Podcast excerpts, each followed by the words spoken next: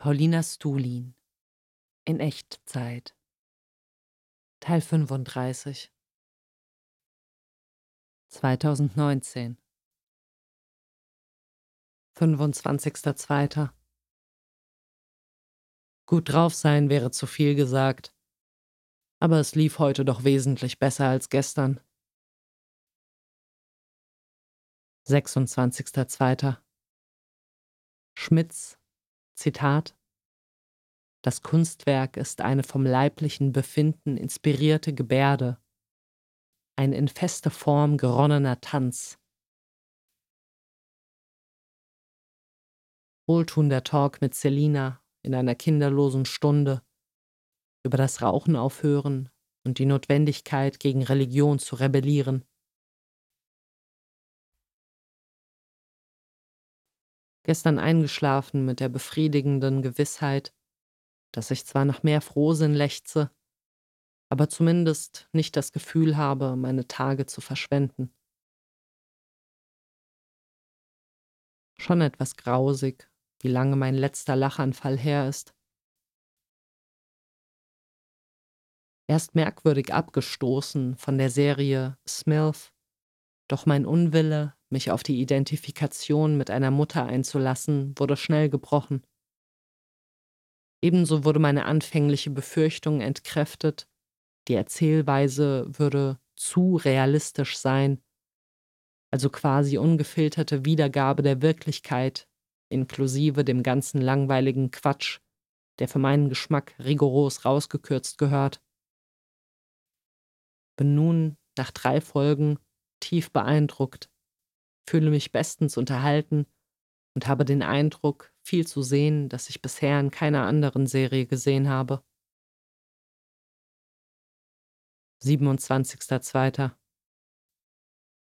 Meine Vermutung bestätigt sich mal wieder, dass auf meine Depri-Phasen regelmäßig ein Aufschwung folgt, indem ich von einem regelrechten Tüchtigkeitswahn ergriffen werde und plötzlich versessen bin, Dinge zu erledigen, wie den lange ausstehenden Frauenarzttermin zu machen, den Belegeordner zum Steuerberater zu bringen, den Vermieter wegen der Verstopfung anschreiben, Stundenzettel machen, Erdgas-Dauerauftrag erstellen etc.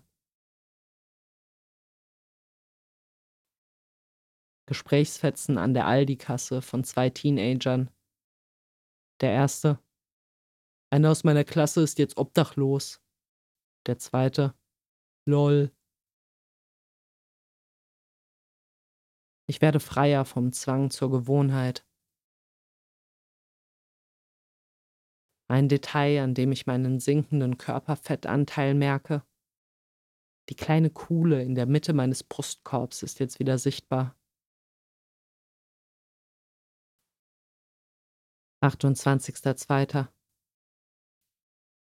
Den ganzen Tag auf der Suche nach der Bedeutung von Schmidts These, Durst sei die Urform von Süchtigkeit und diese Süchtigkeit wiederum eine, Zitat, Preisgabe des leiblichen Rhythmus an die nackte, unbedingte Schärfe und Schlichtheit der leiblichen Intensität. Zitat Ende. Ich glaube zu verstehen, was er da meint, würde mich in meiner Selbstenträtselung enorm voranbringen. Tapfer wie sonst was, nach der Arbeit gegen die bleierne Schwere angejoggt. Markerschütternde Scham, als ich den Schmitzwälzer bei der Rückgabe in der ULB krachend fallen ließ und beim Auflesen spürte, dass ich das Buch verletzt habe. Erster Dritter. Wichtige Erwachsenwert-Etappe. Erkennen, wie wack, auch ironische, Duckfaces auf Fotos sind. Zweiter Dritter. Abends nach zufriedenstellend vollbrachtem Tagewerk, fressend in einer Serie aufgehen, ist gerade der absolute Höhepunkt meines Seins. Der Moment, für den ich morgens aufstehe. Dritter, dritter. Mich beschäftigt immer noch das unangebracht schelmische Grinsen des zwölfjährigen Jungen, das er aufsetzte, als ich über sexuelle Gewalt sprach. Neulich sagte er in dem Zusammenhang auch etwas anderes Komisches, nämlich, dass eine Vergewaltigung im Vergleich zum Verprügeltwerden Frauen ja nicht wirklich wehtun würde, was mich unsicher machte, ob er wirklich versteht, wovon er da spricht. Die Erinnerung an dieses Lächeln wühlt in mir und entflammt blinden Zorn, den ich am liebsten mit der Frage Wie fändest du es, wenn ein Mann gegen deinen Willen seinen Schwanz in deinen Arsch stecken würde, an ihm auslassen würde? Aber das wäre pädagogisch gesehen wohl nicht sonderlich raffiniert. Oder doch? Inwiefern gehört es zu meiner Aufgabe, den Kindern das Lächeln aus dem Gesicht zu boxen? Gemeinsamkeit mit meiner Mutter, die ich neulich festgestellt habe. Wir neigen beide zum Tradieren, dass wir also zum Beispiel jeden Tag das gleiche essen, Dinge nach einem bestimmten Schema erledigen, dass sich für Aufgaben schnell Techniken einschleifen, die dann bitteschön genau so und nicht anders gemacht werden. Wir schämen uns auch beide ein wenig für unsere Sehnsucht nach Gleichförmigkeit und glauben, dass andere uns für unseren monotonen Lebensstil bedauern, gestehen uns aber insgeheim ein, dass die Vorausschaubarkeit, die so eine strikte Planmäßigkeit mit sich bringt, genau unser Ding ist. Vierter Dritter. Ich träume immer häufiger von Essen. Leise Zweifel schleichen sich ein, ob ich das weiterhin so tapfer durchhalte mit der Diät. Dagegen kontert wiederum die Gewissheit, dass ich nicht zu befürchten habe, je vollständig die Kontrolle zu verlieren. Das Mindestmaß an Strenge, das meinen ganzen Laden zusammenhält, müsste erst durch mehrere wirklich einschneidende Katastrophen gebrochen werden, bevor ich mich wirklich bedingungslos gehen lassen würde.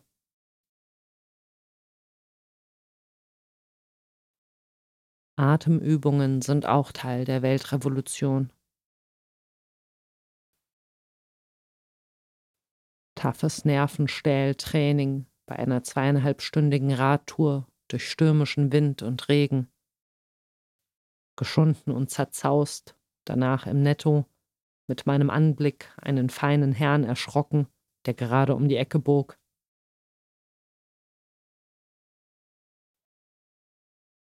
zwei herausstechende Wenden in meiner Biografie der letzten Jahre, die von Fabian Lehr ausgelöste kommunistische Revolution und die von Hermann Schmitz verursachte leibliche Revolution.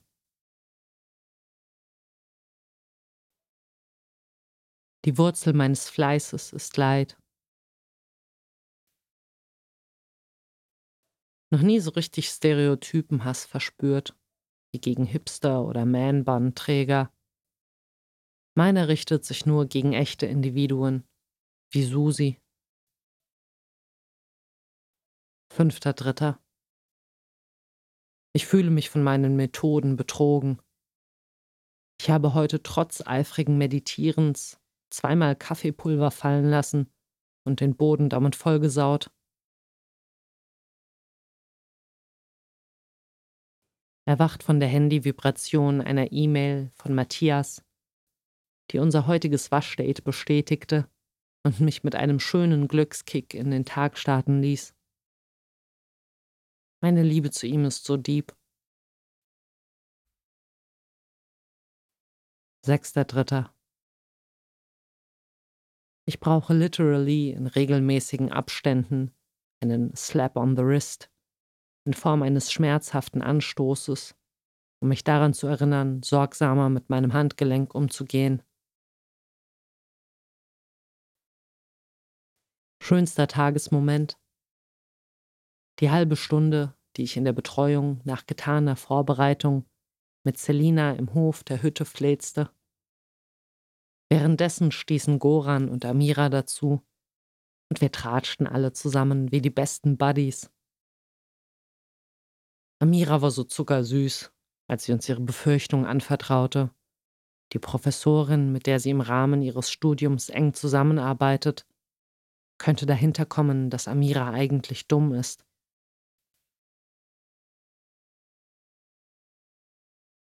Heute mehrfach überbewusstes Empfinden der erstaunlichen Tatsache, dass ich da bin.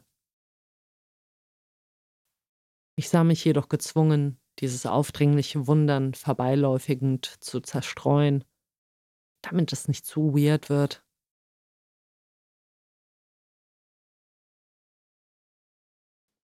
Schön berührt davon, wie die Serie Pushing Daisies es schafft, gleichermaßen süß und unsüß zu sein.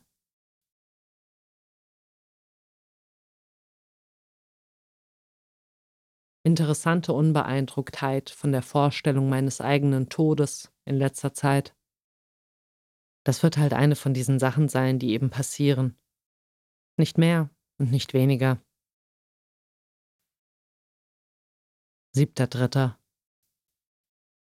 Bei Schmitz über architektonische und ornamentale Grundformen zu lernen, wie zum Beispiel beim Übergang von der Romanik zur Gotik, oder anhand der Palmette, die Leibliches aus der Enge in die Weite strömen, illustriert, entblindet mich auf ähnliche Weise für die Gestaltung meiner Umwelt, wie es das Wissen über Typografie gemacht hat. Vor dem Studium hatte ich gar keinen Sinn für die Unterschiede von Schriften.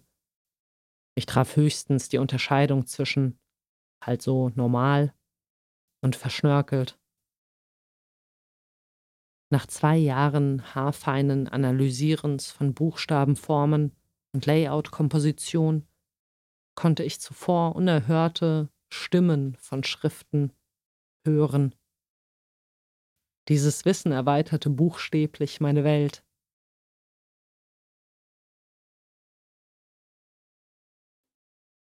So merkwürdig nach einem obertüchtigen Tag damit zu hadern, Feierabend zu machen aus dem Gefühl heraus, es immer noch nicht verdient zu haben.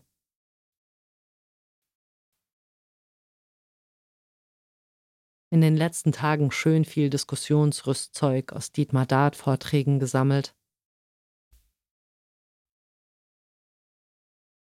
Achter Dritter.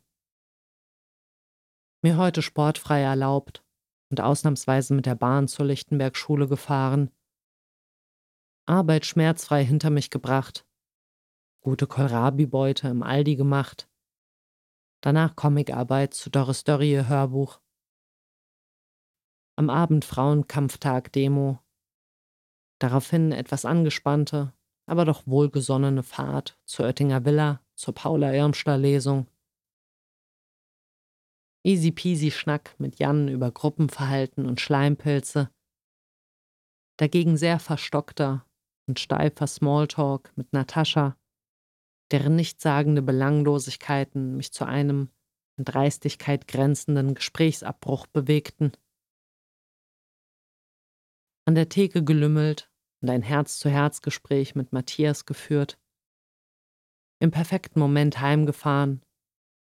Noch ein bisschen bei einem Dietmar Dart-Vortrag an den Bildern von Paula weitergezeichnet, die ich während der Lesung angefertigt habe. Emma Geburtstagswünsche geschrieben die finale Episode von The Big C angeschaut und alles in allem einverstanden mit allem gewesen. Neunter Dritter. Ich bin stolz darüber, dass ich mich dafür schäme, wenn ich hirnloses Zeug konsumiere. Zehnter Dritter. Ich muss echt aufhören, Leuten von meiner Schmitz-Obsession zu erzählen. Bisher sind all meine Versuche, die Erkenntnisse, die ich durch ihn gewonnen habe, anderen zu beschreiben, total fehlgeschlagen und haben mir eine ordentliche Portion Scham mit auf den Weg gegeben. Es klingt halt echt sehr schnell nach esoterischem Geschwurbel, vor dem ich sicher auch naserümpfend Abstand nähme, wenn es mir jemand derart verkürzt darbieten würde wie auch Selina schmerzhaft lernen musste, dass gewisse Erfahrungen nur bedingt mitteilbar sind, als sie versuchte, ihren Liebsten nach ihrer Rückkehr aus Tansania davon zu berichten, was sie dort erlebt hat, muss auch ich eingestehen, dieses Wissen ist nur für mich und meinen persönlichen Gebrauch bestimmt. Beziehungsweise muss ich mich wohl einfach gedulden, bis ich hoffentlich eines Tages jemanden treffe, der genauso auf den Scheiß abfährt und mit dem ich mich dann in aller Ausführlichkeit darüber austauschen kann.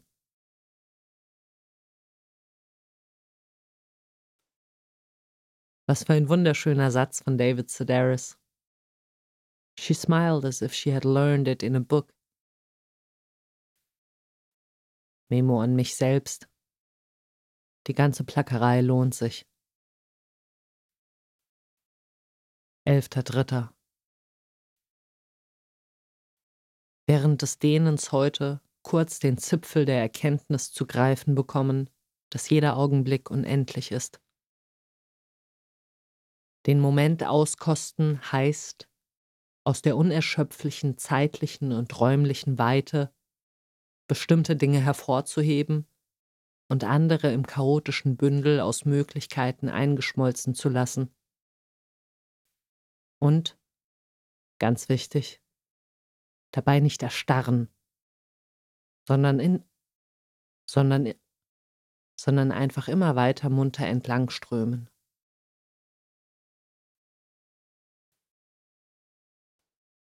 Ich liebe es, wenn Kinder, mit denen ich bislang nur gespielt und gesprochen habe, erfahren, dass ich zeichne und dann plötzlich sehen, wer ich wirklich bin.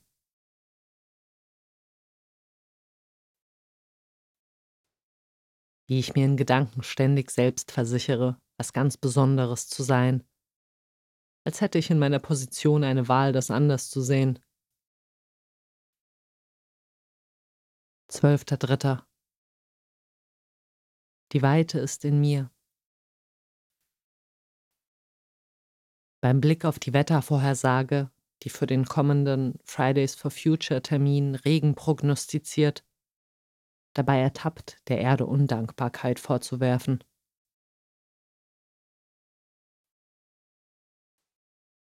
Ich muss korrigieren.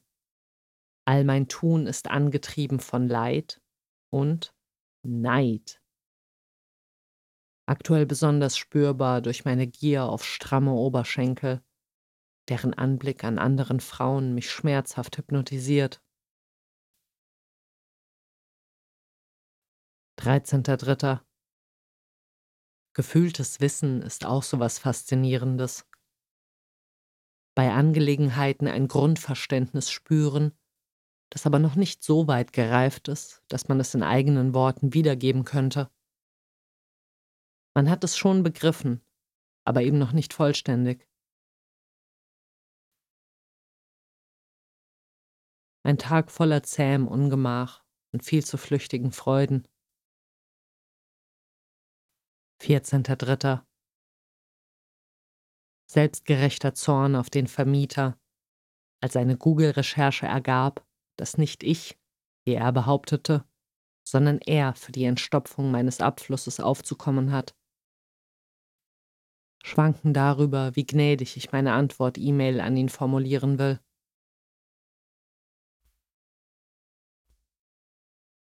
Sweet zu erfahren, dass Roger Willemsen auch gekifft hat. Neben seinem immensen Laberdrang und dem Entschluss, alleine wohnen zu wollen, ein schöner weiterer Identifikationspunkt mit ihm.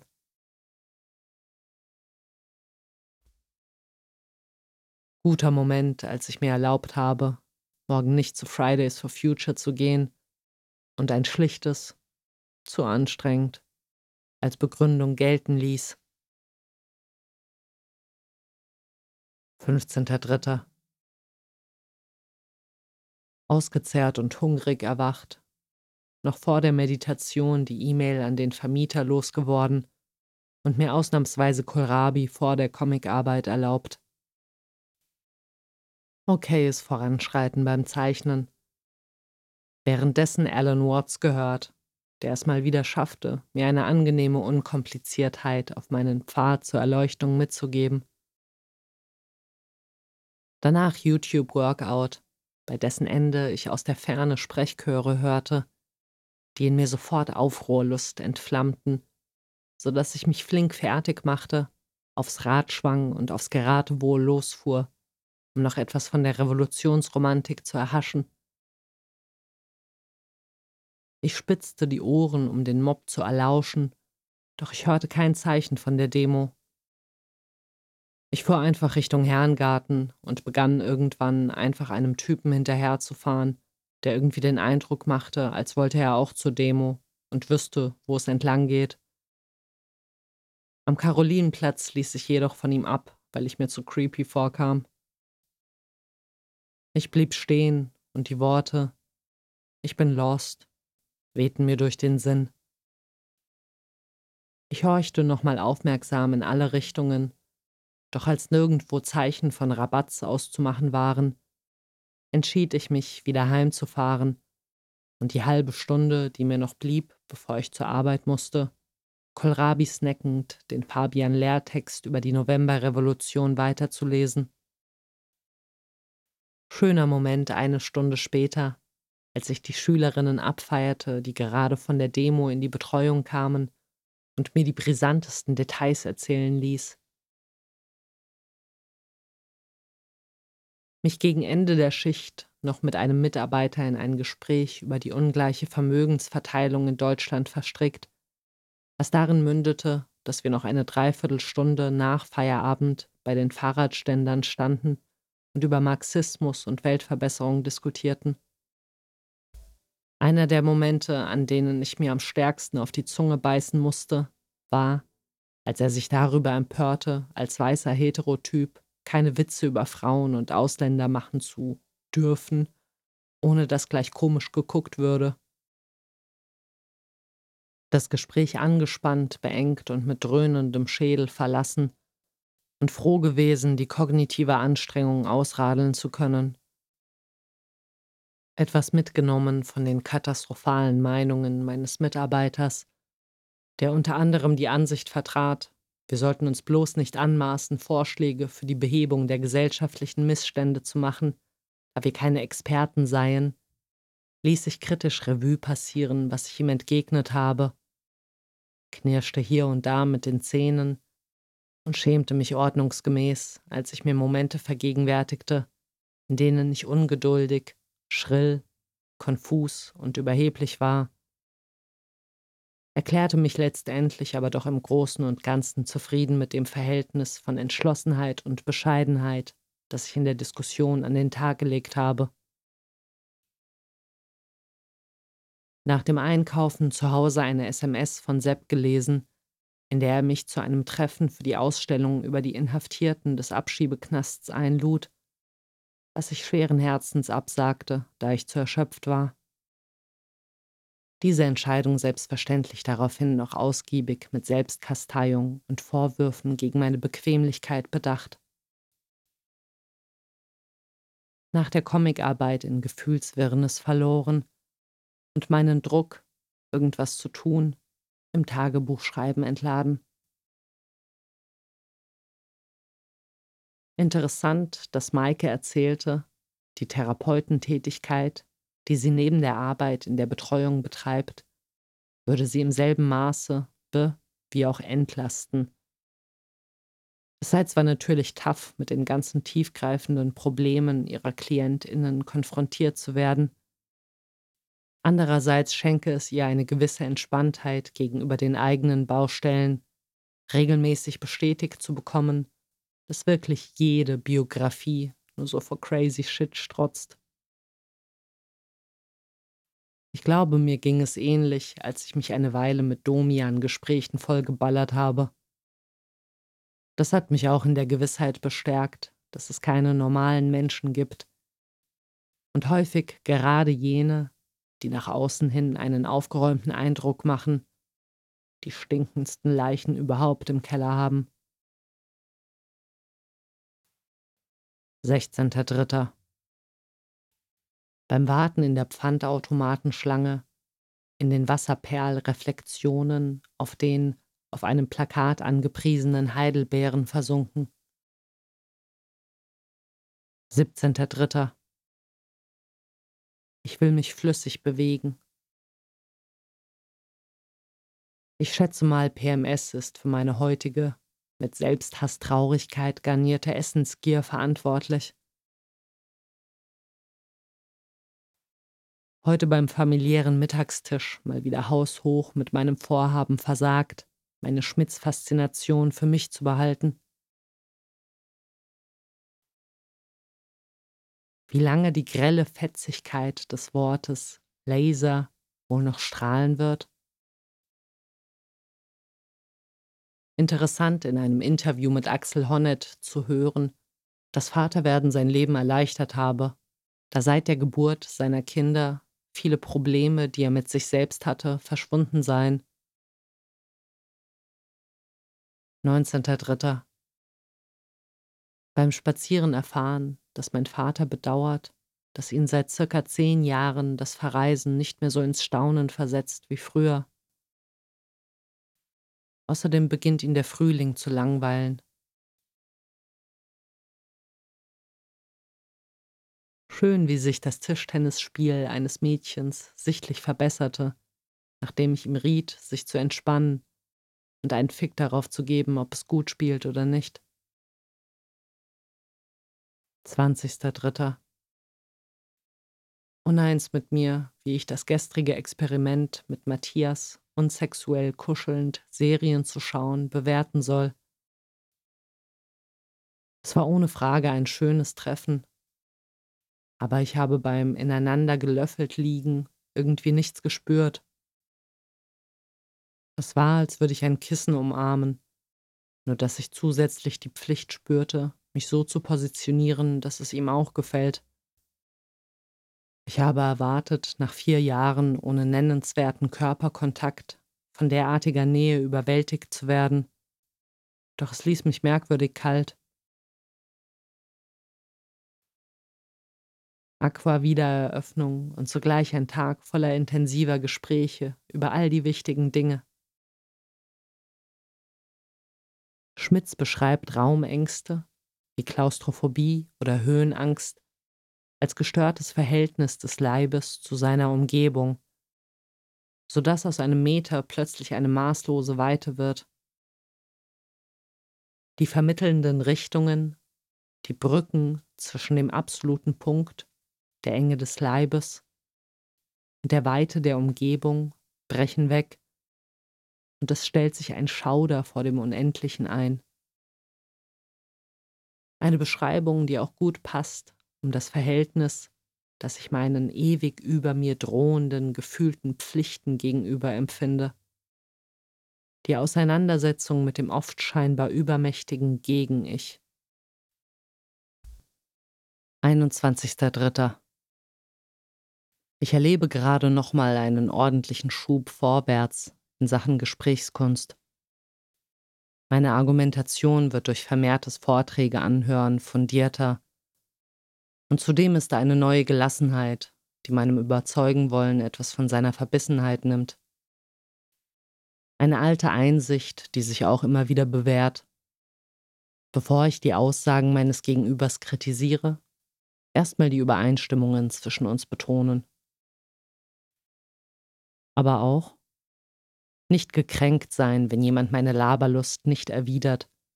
Oder sie, wie heute ein Junge, mit dem ich eine Diskussion über Eigentum anzettelte, genervt ablehnt. Ich erliege auf der Versuchung, mich von solchem Abblocken hochschaukeln zu lassen, emotional total aufzudrehen und dann, wie heute bei der Aussage des Jungen, die da lautete, Fleischessen ist in Ordnung, solange man es mit seinem Gewissen vereinbaren kann. Sinnlos provokant zu entgegnen. Und Sklaverei ist also auch okay, wenn es mit der eigenen Überzeugung d'accord geht. Solches Überspitzen führt meist zu keinem fruchtbaren Austausch und ist auch sonst eher kontraproduktiv. Manchmal ist dieses unbequeme bis nervige Dagegenhalten hingegen angebracht. Zum Beispiel, um ein bestimmtes ideelles, also zum Beispiel antifaschistisches Klima in der Betreuung zu schaffen und eine Gesprächskultur zu etablieren, in der es okay ist, verschiedene Meinungen zu äußern. Ich erhielt denn auch heute im Nachgang unseres Disputes die Rückmeldung eines Mädchens, das uns zugehört hatte. dass sie es erstaunlich fände, wie ich Diskussionen führe und sie solche Auseinandersetzungen scheue, aus Angst, etwas Falsches zu sagen. 22.03. Die Lichtenberg-Schule will mich freitags nicht mehr in der Betreuung haben, was ich eigentlich von ganzem Herzen begrüße, mir über diese Neuerung dann aber doch trottelhafterweise den Tag vergelte, indem ich über die Gründe, warum sie mich nicht mehr wollen, spekulierte und mich darauf einschoss, dass ich mir nicht mehr genug Mühe gegeben habe, jede Woche eine neue innovative Bastelattraktion abzuliefern. Ich versuche mir zu sagen, dass selbst meine unangestrengte Improvisation, wenn ich, wie die letzten Male immer häufiger, nichts Konkretes vorbereitet hatte und mit den Kindern gemütlich gekritzelt und geplaudert habe, immer noch tausendmal mehr positive Resonanz erfuhr als all die Arbeit meiner Mitarbeiter dort zusammen, bei denen es schon das höchste der Gefühle war, wenn sie mit den Kindern Uno spielten, statt in Gespräche untereinander vertieft zu sein. Aus der heutigen Schicht dort ging ich trotz eines unzufriedenen Stimmungsgrundtons dann doch guter Dinge in den Feierabend, voller Gewissheit, den Kindern mit der zweistündigen Cadavre Exquis Session ein fröhliches Erlebnis bereitet zu haben, das sie mich schön ordentlich vermissen lässt, wenn ich ab übernächster Woche nicht mehr komme.